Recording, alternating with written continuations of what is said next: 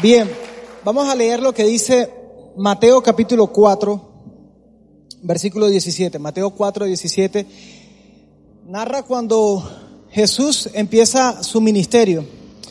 Este es el primer mensaje, lo primero que Jesús predica en exclusiva para ustedes hoy domingo. El primer mensaje de Jesús, dice Mateo 4, 17. A partir de entonces Jesús comenzó a predicar arrepiéntanse de sus pecados y vuelvan a Dios. Porque el reino de los cielos está qué? Bien, cierre sus ojos y vamos a pedir al Señor que nos hable. Padre, gracias por tu misericordia, por tu amor. Gracias porque tú eres inmensamente bueno con nosotros. Aunque no lo merecemos, Señor, tú siempre encuentras la manera de cubrirnos con tu misericordia y con tu bondad. Señor, algunas veces, Señor, nos cuesta tanto acercarnos a ti. Porque sabemos, Señor, que hay tantas cosas por arreglar, tantas cosas por, por cambiar. Pero tu mirada de amor, Señor, nos llena de ánimo. Y yo te pido, Padre, que nos mires, Señor, con misericordia. Por favor, acuérdate del sacrificio de Cristo. Y que tu mirada, Señor, nos aliente a creer, Señor, que todavía podemos hacer las cosas mejor, Señor. Padre, que tu Espíritu, Señor, nos inunde Llénanos de tu presencia a tal manera que podamos creer que lo imposible puede ser posible gracias a ti, Señor. En el nombre de Jesús oramos y el pueblo de Dios dice, ah, amén. Muy bien.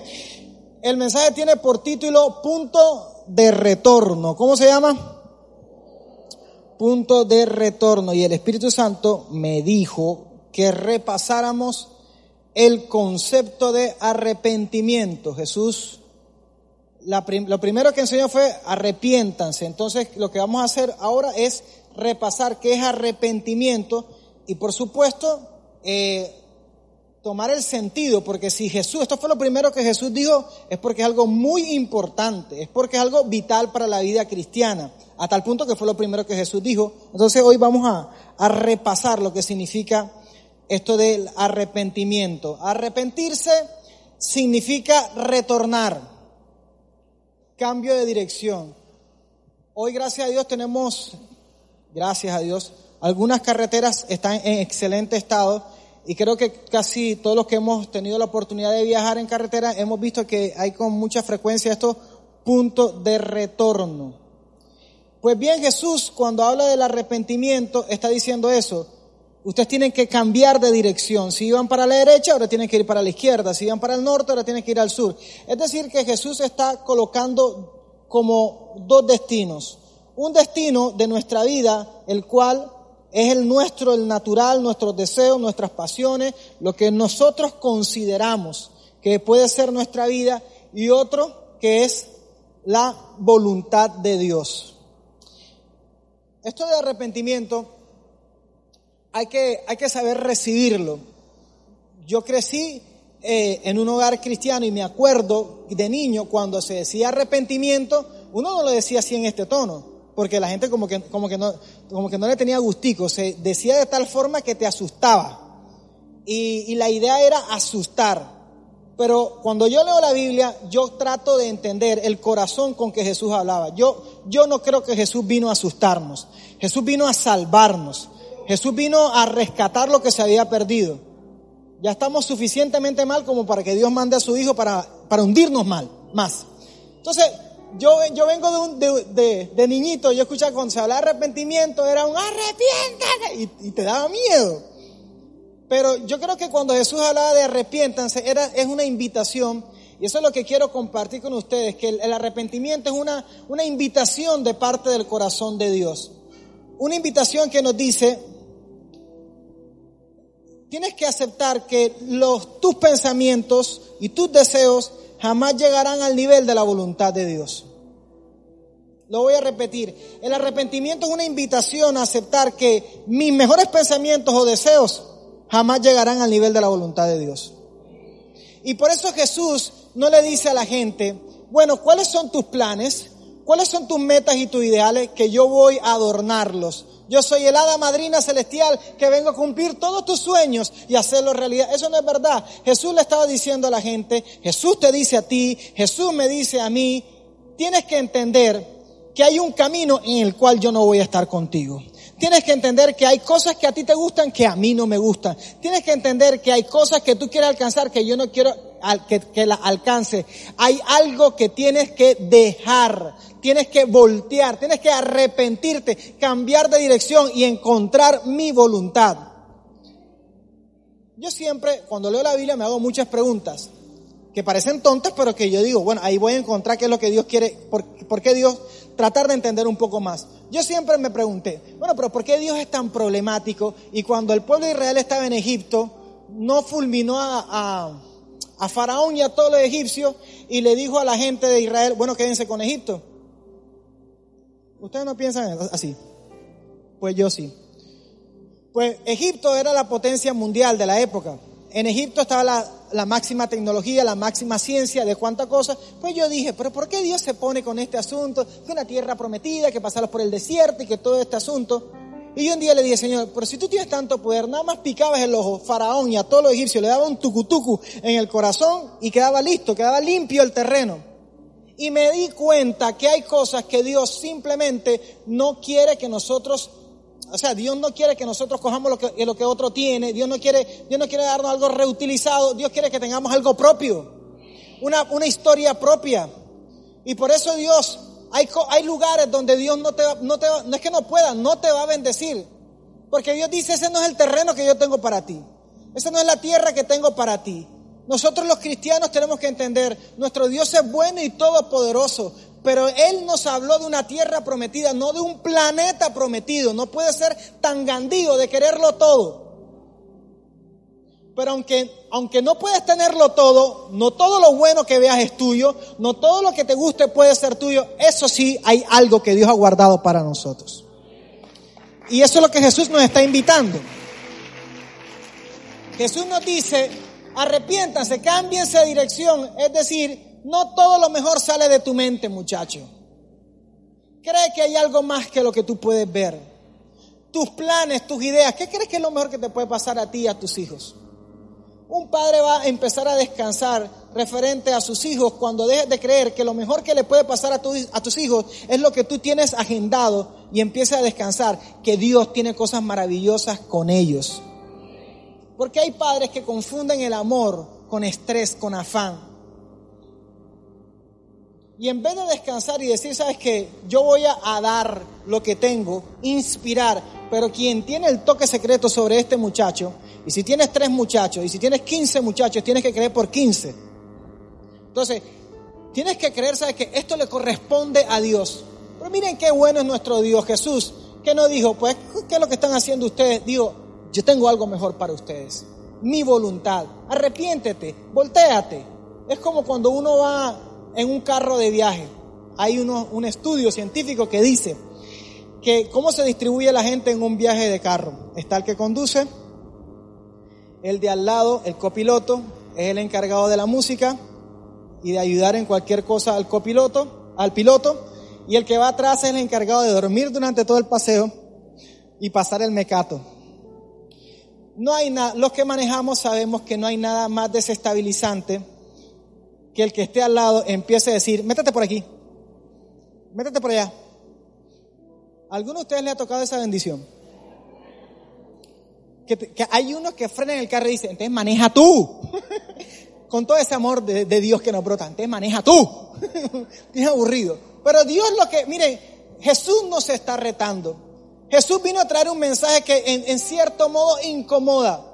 Jesús nos está hablando que hay algo mejor, que no nos conformemos con lo que nos han dicho, que no nos conformemos con lo que la gente dice, hay algo más.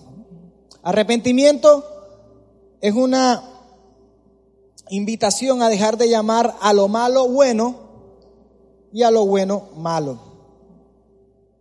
Entonces, una tendencia que hay hoy en día es que a lo malo, eso es buenísimo. Es más, hoy en día casi que la línea entre lo bueno y lo malo como que se ha perdido. Si hay alguien que hoy se le ocurre decir que está enamorado de una silla y que se quiere casar con una silla, eso lo decían hace años y le decían, mira niño, estás mal. Estás mal, vamos a buscarte ayuda, vamos, y, había, y había un consenso. Hoy no, hoy, hoy amor es legalizarlo todo. Eso no es verdad. El amor no, el amor no legaliza todo. No hay nada más confrontante que el amor. Amén. Por eso es que no todo el mundo aguanta el voltaje del amor.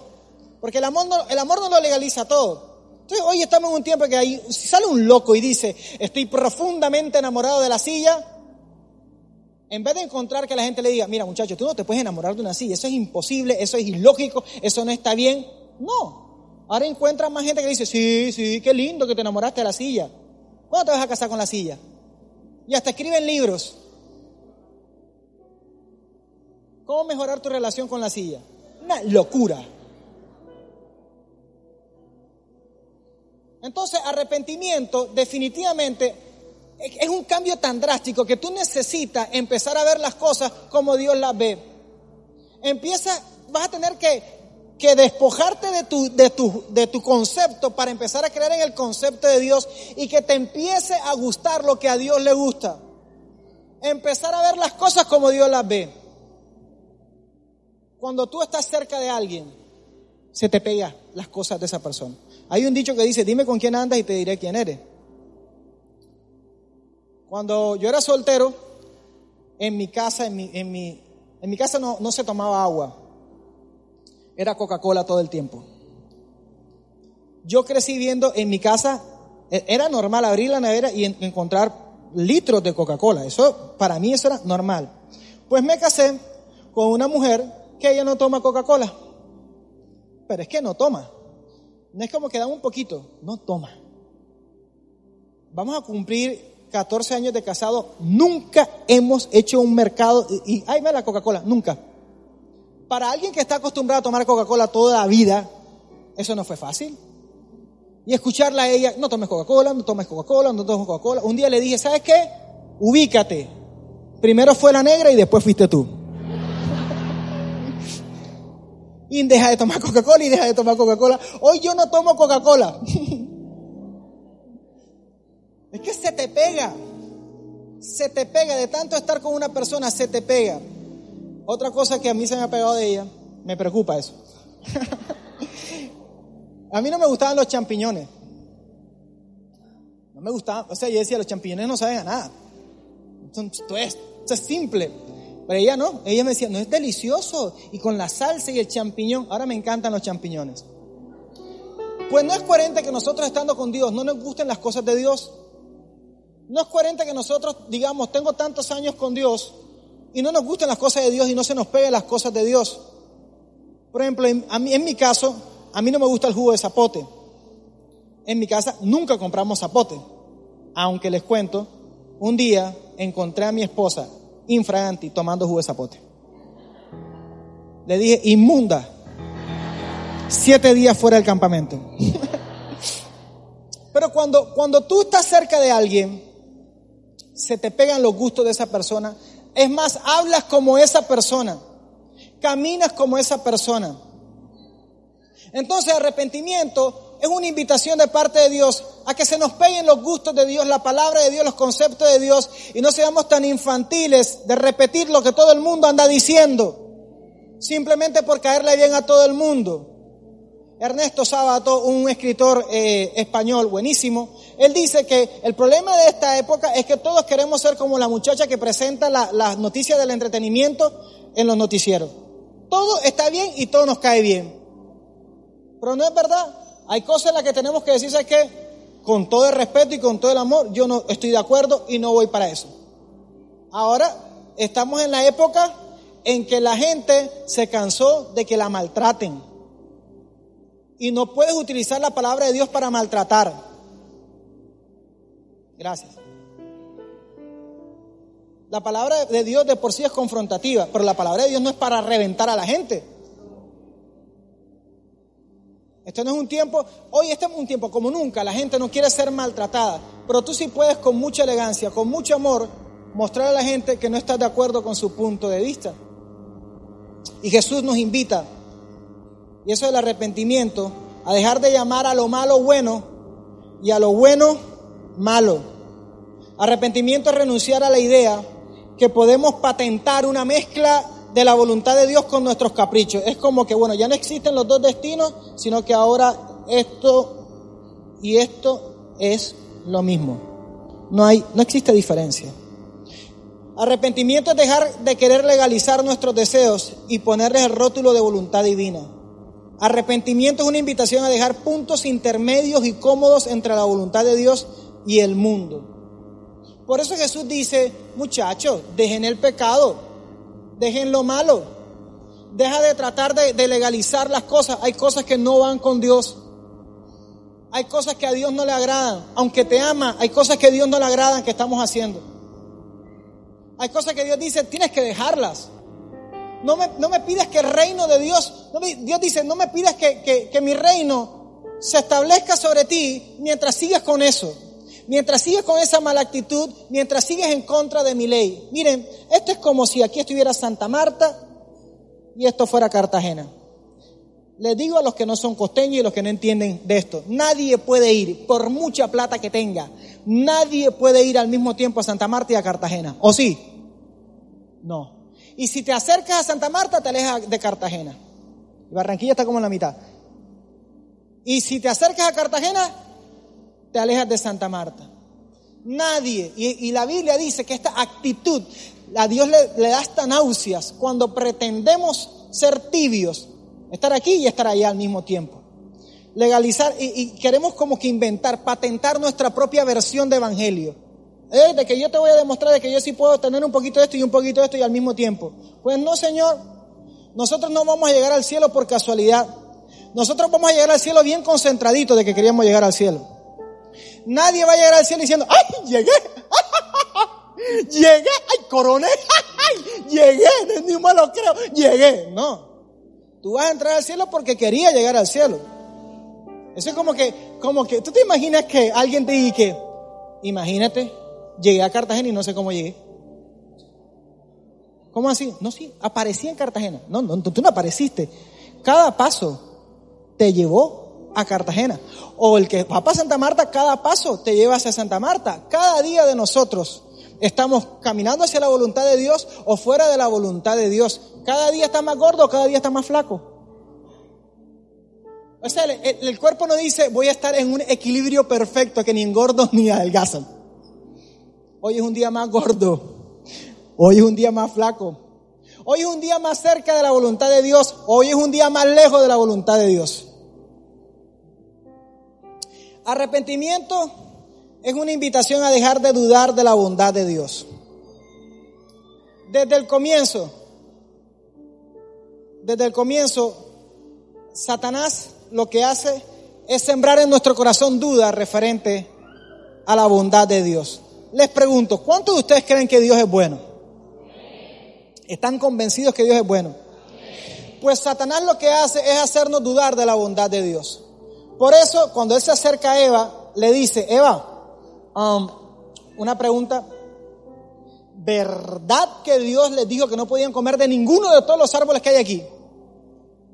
Eso significa, o la traducción simultánea es, oye, ese Dios de ustedes es tan malo que los trajo aquí, les puso todas esas cosas alrededor para matarlos de hambre. Hay gente que se acerca a Dios y piensa que Dios es malo. Y tienes que revisar tu corazón. Hay gente que piensa, Dios me está matando de hambre. Dios me quiere ver sufrir. Dios me quiere torcer el brazo. Y Satanás quería sembrar, poner esa duda en el corazón de Eva. Ese Dios tuyo es tan malo que te pone... miren, miren e, e, esa perversidad de pensamiento. Oye, Dios los puso alrededor de tanta prosperidad para hacerlos sufrir y matarlos de hambre. Eva le dice, no, no, no, Dios nos dijo que podíamos comer de todos los árboles que hay aquí, menos de ese que está ahí. ¿Alguna vez te has preguntado por qué Dios puso ese árbol? ¿Alguna vez te has preguntado qué razón, qué motivo tenía ese árbol prohibido? Algunos piensan que es una trampa de Dios. No, ese árbol era la puerta de salida. Porque si hay algo que hace el amor, el amor lo primero que hace es establecer dónde está la salida. El amor no obliga a nadie. Amén. El amor no manipula a nadie. El Evangelio se basa en amor, lo demás es loma. Nosotros no estamos aquí por otra cosa, sino porque amamos a Dios. No por tristeza ni por necesidad. Estamos aquí porque lo amamos, en las buenas y en las malas. No porque alguien tenga que manipularnos, porque alguien tenga que asustarnos, porque alguien tenga que amenazarnos con el infierno. Estamos aquí porque lo amamos.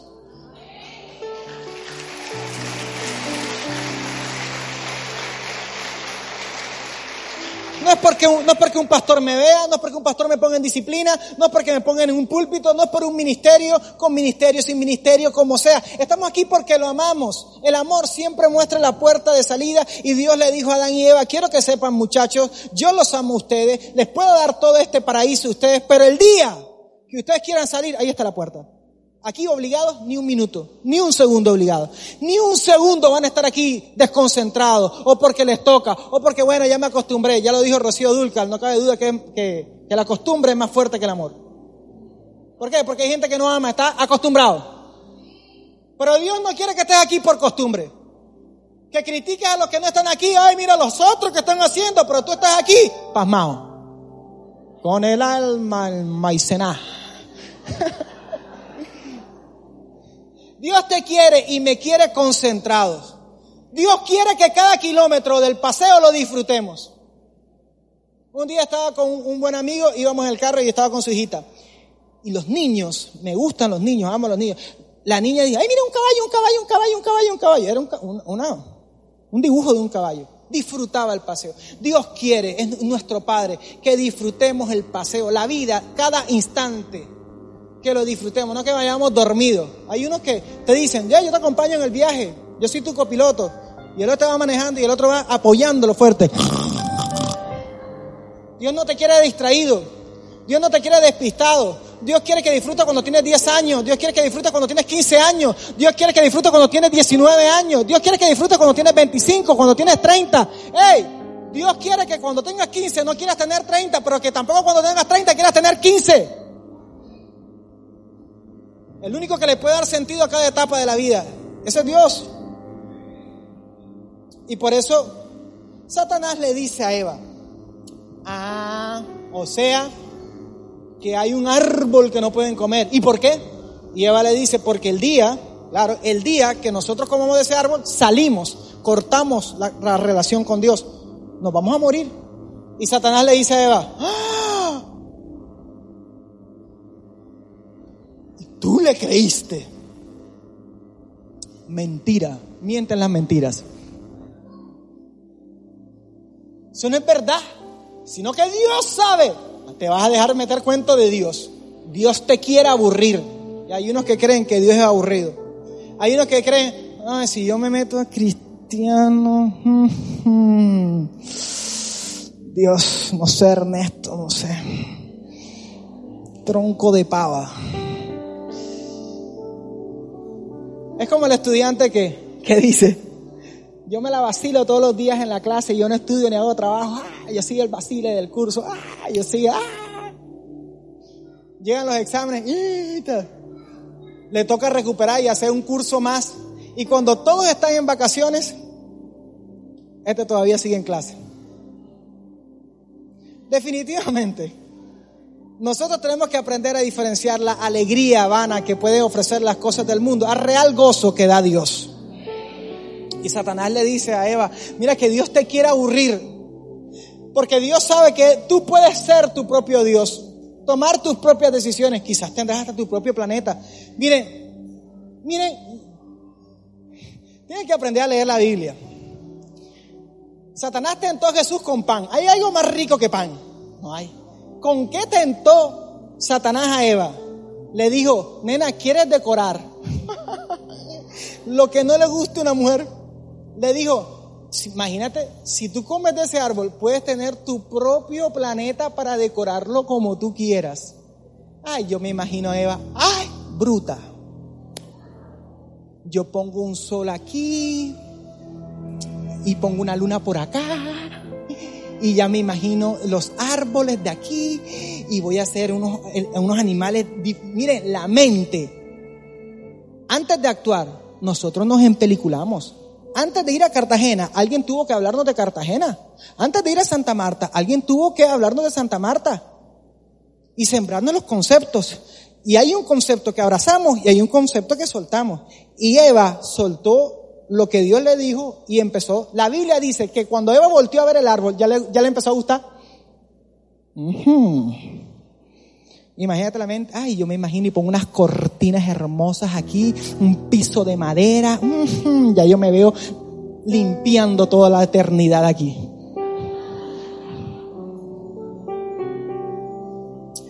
Satanás quiere que creas que Dios es aburrido. Te quiere hacer dudar de la bondad de Dios. Pero Dios es bueno. Dios es bueno. Arrepentimiento es una invitación a consultar diariamente el mapa de la palabra de Dios. Porque esto no es mágico. Esto no va a ser producto de que llegaste aquí a la iglesia, pasaste aquí al frente, alguien oró por ti y ya de repente te dejaron de gustar las cosas que no te tenían que, dejar, que, gustar y te empezaron a gustar otras cosas. Esto es una relación diaria. Hoy en día estamos acostumbrados, por ejemplo, a que hay cursos de inglés de tres meses. Eso no es verdad. Nadie aprende inglés en tres meses. El inglés se aprende constantemente. Y el que quiera hablar inglés no puede decir, ya sé hablar inglés. Siempre tiene que estar aprendiendo y tiene que tenerlo calientico. Hace una semana me encontré con, con Nicole, la hija de, mayor del pastor Frank, y le estaba hablando del ministerio de los niños, lo, lo que hacemos en el ministerio de Worship Zone. Y le dije, bueno, aquí tenemos una parte del segmento de, de, la agenda que trabajamos con los niños que se llama así. Se lo dije en inglés. Ella me hizo y qué. Yo dije, ¿algún problema? Me dijo, ¿qué dijiste? Y yo, esto. Yo dije, yo no estoy diciendo ninguna vulgaridad esto. Me dice, ¿por qué lo dices así? ¿No es así? No. Me dijo, eso no se pronuncia así. Eso es, bueno, lo dijo. yo me quedé, ah, bueno, yo le dije, de todos modos aquí en Worship Zone tenemos otras secciones en inglés, pero desde hoy están en español. tiene que recordar, los que manejan y van de viaje tienen que tener el mapa, si no se pierden. Hay gente que tiene mucho, nosotros que, que, que, que tenemos mucho tiempo en la iglesia, no podemos dar por sentado de que ya vamos en piloto automático. El matrimonio no se sostiene en piloto automático, porque tenemos 30 años de matrimonio ya. Uno, mire, hay gente aquí que tiene que refrescar en su corazón el concepto de la importancia del matrimonio. Porque el matrimonio no lo fortalece que tú te casaste hace tantos años o las fotos que te tomaste, sino que tú tengas en alta estima lo que es el matrimonio. Ni siquiera tu esposa, tu esposo, sino que tú sepas, esto es algo digno. Tu empresa no vale nada si tú no tienes claro que tu empresa es algo útil, importante, y tú tienes que refrescar, ¿qué? La visión de la empresa. Tú mismo estar concentrado. Lo más normal es que tengamos dudas. Y cuando tú tienes una duda, ¿qué tienes que hacer? Ir a la palabra de Dios. Hay gente que tiene que refrescar en la palabra de Dios su concepto de sexualidad. Hoy en día que hay tanta duda, que hay tanta mentira, que hay tanto engaño, tienes que ir a la, a la palabra. Y no te tienes que asustar si encuentras a alguien que se te acerca y tiene una duda. Si una persona que antes parecía firme en algo y ahora está totalmente dudando de lo que antes decía. Juan el Bautista un día dijo, he aquí el Cordero de Dios que quita el pecado del mundo, señalando a Jesús. Y otro día, estando en la cárcel, le mandó a preguntar a Jesús que si él era el Mesías. ¿Bipolar? No. Las circunstancias nos afectan. Y en esos momentos de duda, tenemos que ir a la palabra de Dios y refrescar conceptos. Hay gente que tiene que ir a la palabra y refrescar el concepto de prosperidad, porque tienes el bendito pensamiento que eres pobre, que eres pobre, miserable, y eso no se te va a quitar con ningún curso en ninguna parte, sino con la palabra de Dios. A los padres les cuento que lo más normal es que tu hijo, que está creciendo, tenga muchas preguntas. No está endemoniado. Es normal. Ahora, los padres no se dan cuenta que tiene a un niño hasta los 10 años diciéndole, cállate, cállate, silencio, silencio, no, no, siéntate, siéntate, siéntate, 10 años. Cuando ya el peladito entra a la adolescencia, se da cuenta de que puede hablar. Entonces, el que no está entrenado para escuchar es el papá. Y tú como papá tienes que aprender a escuchar. Y tu hijo te va a salir con la madre de las preguntas más increíbles. Y tú no te puedes desestabilizar. Me preguntó que si era hombre o mujer. ¿Qué tal que tu hijo te pregunte, papi, ¿y cómo sé yo que soy hombre? Te van a dar una gana de imponerle la mano cerrada. Ese demonio te lo saco a las buenas o a las malas. Mis amigos, tu hijo no se va a convertir a las patadas. Amén. El Evangelio no entra con sangre. Me importa que no digan amén. Me están mirando como si estuviera diciendo, la Biblia dice, esto no es por fuerza. No es por fuerza ni con un ejército, es por el Espíritu de Dios.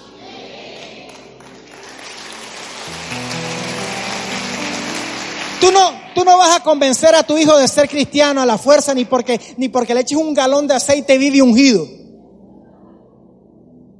Tu hijo va a tener que aprender a amar a Dios. Tu hijo va a tener que arrepentirse también delante de Dios. Se los digo como pastor de niños. A mí me confrontan los niños. Cuando estamos en Worship Zone digo, bueno, ¿y qué le estamos enseñando nosotros a ellos?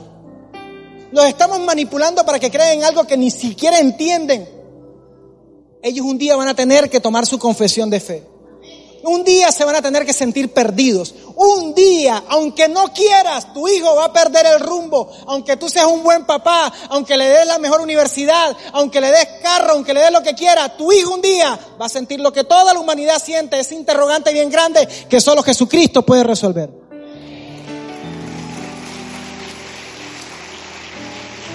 ¿Y qué tiene que hacer un papá? Lo que tenemos que hacer absolutamente todos. ¿Qué tiene que hacer Eduardo cuando tiene un problema? Algunas veces yo no me creo que soy pastor. Algunas veces, yo no sé, no sé si tengo pinta de yo no sé qué. Algunas veces voy a un lugar y me dicen profesión y yo pastor y la gente me mire qué. ¿Seguro? Y yo, no tienes pinta de pastor. Y yo, bueno, no sé, no sé dónde, dónde está el, catálogo para vestirme como un pastor. El corazón se llena de dudas. El corazón es engañoso, lo dice la Biblia, Jeremías capítulo 17, perverso, más que todas las cosas. ¿Quién lo conocerá? Solo Dios. Y algunas veces lo único que necesitamos es humillarnos y decir, aunque ni yo misma me lo crea, aunque ni yo mismo lo crea, aunque ni yo mismo lo vea, aunque ninguno de ustedes lo crea, no necesito un estadio haciéndome barra. Si Dios lo dice, es suficiente.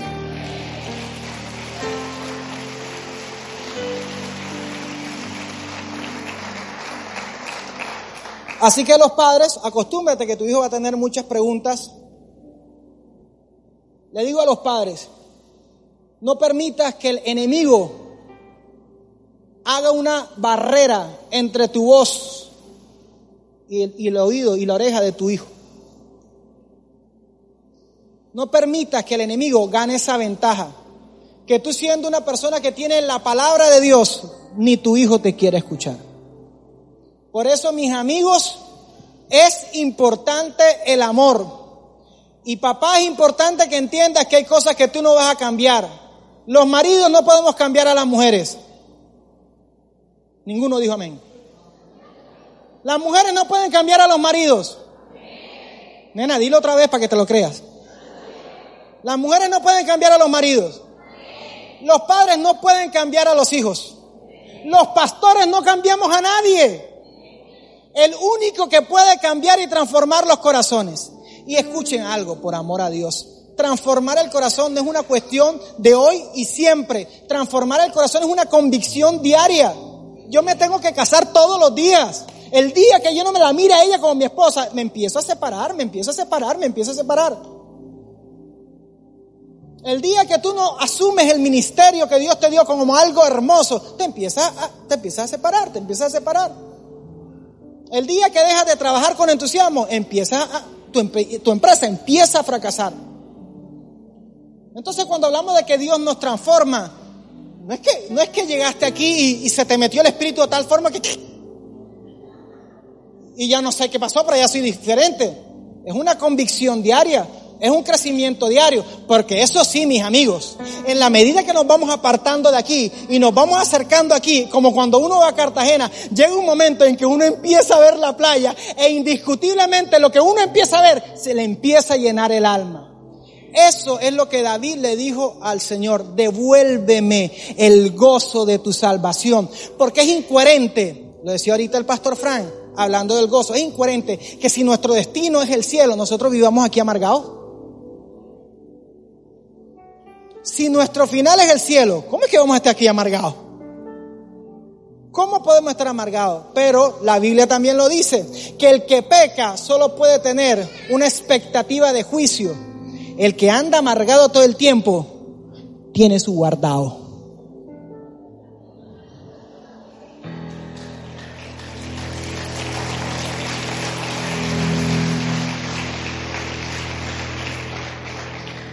Está desesperado. Miren, Jesús lo dijo.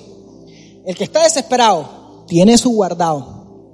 Porque si tú estás en la voluntad de Dios, tú sabes, pero si yo no me inventé esto. Yo no me inventé esto.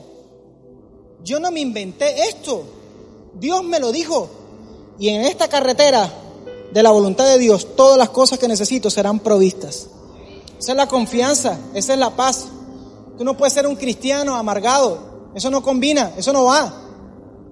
Un cristiano afanado. ¿En qué Dios estás confiando tú? Tú eres cristiano. Si hay algo que la gente va a reconocer en ti, es que tienes una paz impresionante.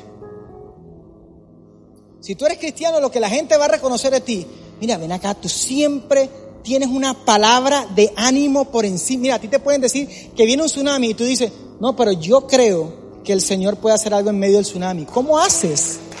¿Cómo haces?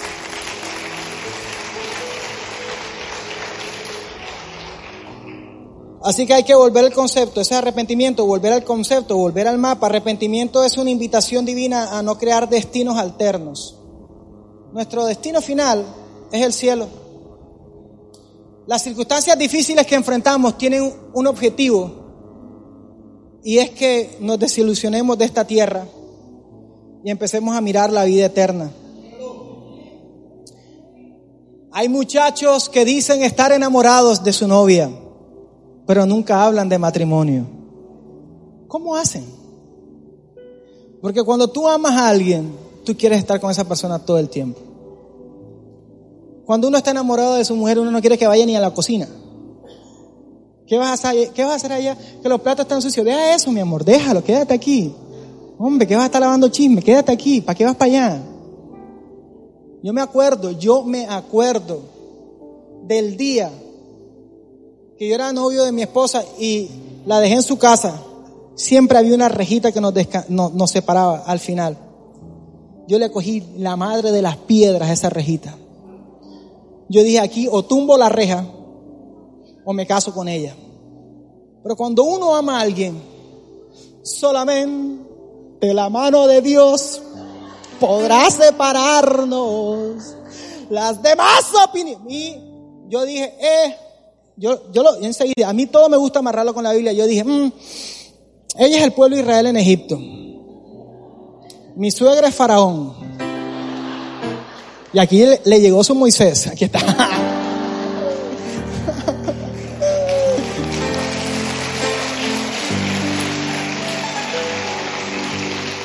Tú no puedes ser, hey, tú no puedes ser un cristiano sin pensar en el cielo. Ah, ah. Tú, mira, si hay algo que tú todos los días te va a robar un suspiro, es el cielo. Y si hay algo que siempre va a estar en tu boca es, cuando estemos en el cielo, cuando estemos en el cielo, cuando estemos en el cielo, esto se va a acabar, no va a haber más lágrimas, no va a haber más tristeza, ya no va a haber más, y vamos a estar felices, plenos.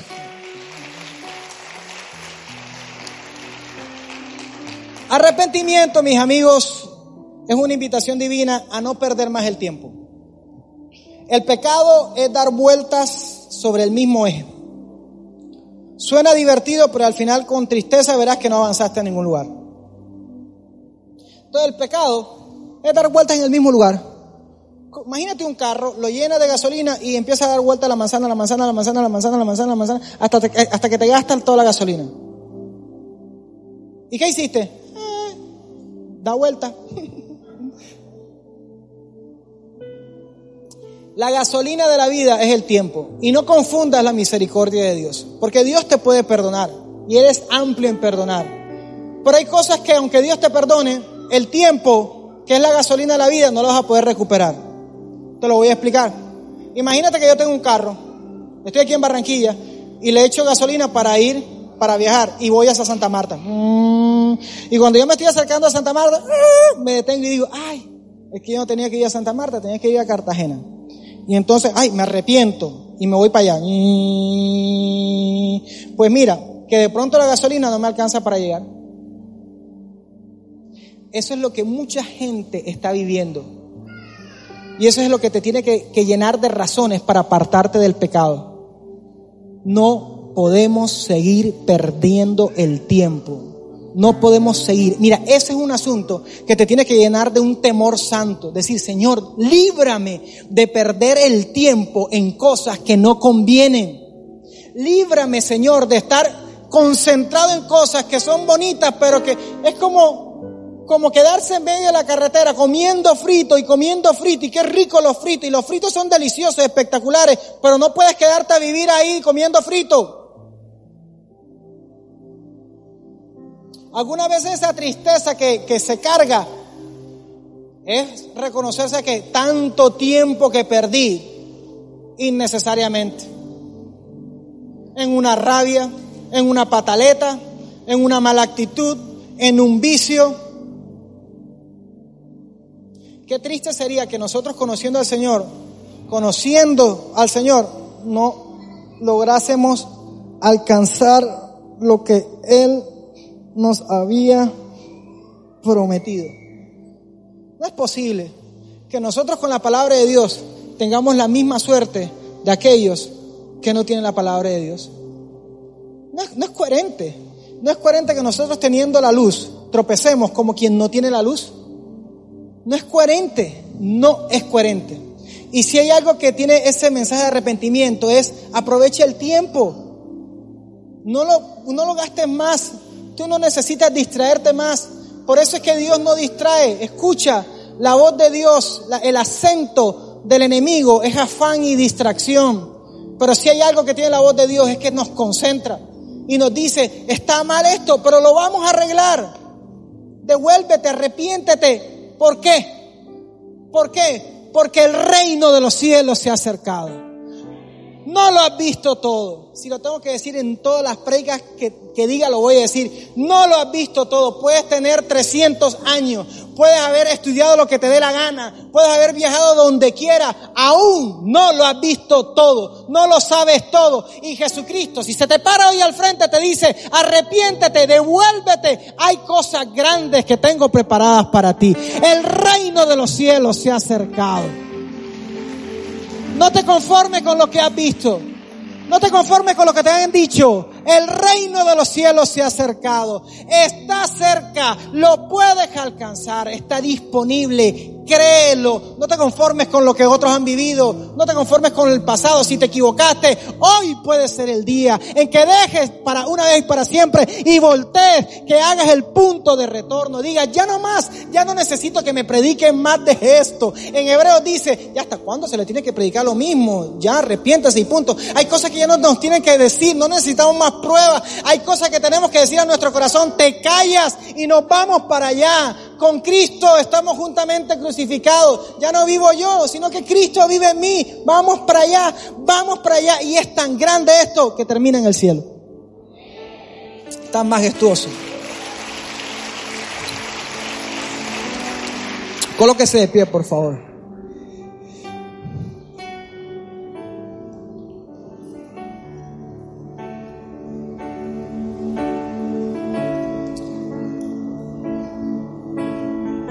Voy a hacer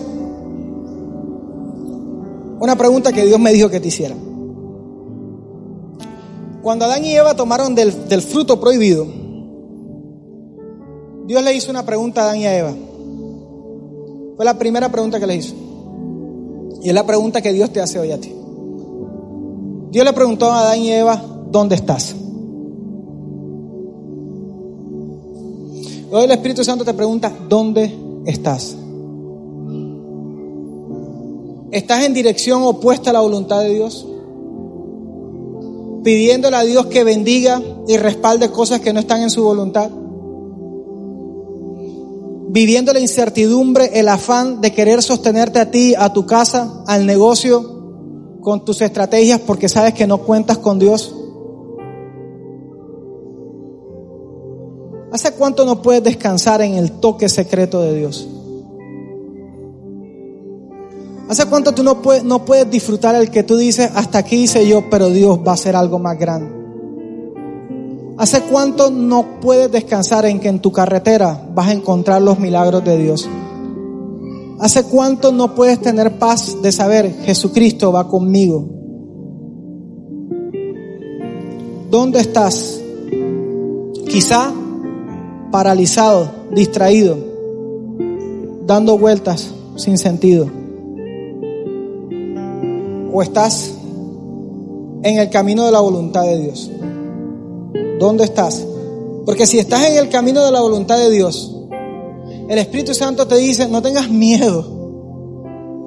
Si tú estás haciendo lo correcto, y yo sé que cuando uno hace lo correcto duele y cuesta, y has llorado porque le has dicho, Señor, me cuesta, nadie entiende. Pero el Espíritu Santo nos consuela y nos fortalece para permanecer en el camino. Jesucristo no solo nos muestra el camino, Él nos sostiene en medio del camino. Y si tú te has guardado, si te has apartado para Dios, si te has consagrado para Dios, tú puedes tener una expectativa altísima. Porque cosas maravillosas van a pasar contigo. Como pasaron con Abraham, con Isaac y con Jacob. No estamos aquí para distraernos. No estamos aquí simplemente para alardear que no somos como otra gente que no va a la iglesia. Estamos aquí conscientes, nos cuesta contra nuestra propia carne y contra nuestros propios deseos. Pero no, estamos dejando algo no por quedarnos mirando al aire. Estamos dejando cosas porque estamos concentrados en lo que vamos a ganar en el nombre del Señor. Y te voy a decir lo que Jesús dijo. Está cerca, se ha acercado, el milagro se ha acercado. Jesús dijo, el Espíritu de Dios está sobre mí para proclamar el año de la buena voluntad de Dios año de apertura de la cárcel, para decirle al que tiene luto que viene un manto de alegría, para decirle al pobre que se acabaron las malas noticias, para decirle al pobre que va a ser sano, para decirle al que está cautivo que va a ser libre, está cerca. La pregunta, ¿dónde estás? Te pregunta el Espíritu Santo. Cierra tus ojos. Este es tu momento con el Señor. Habla con el Señor.